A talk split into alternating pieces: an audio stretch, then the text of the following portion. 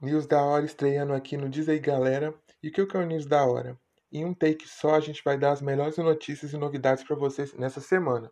Então, primeira notícia é Capitão América 4. Depois do fim de Soldado Invernal né, e Falcão, que você pode ver no Disney+, irá lançar, né, saiu a notícia do Capitão América 4. E com novidades, né, depois do final de Steve, dele ter ficado velho, agora vem com Sam Wilson, com um novo traje do Capitão América. Outra notícia é a quarta temporada de Elite. Ela vai estrear em 18 de junho e vem com novidades aí. Depois do fim daqueles personagens que você com certeza já conhece, terão novos entrando na, na escola.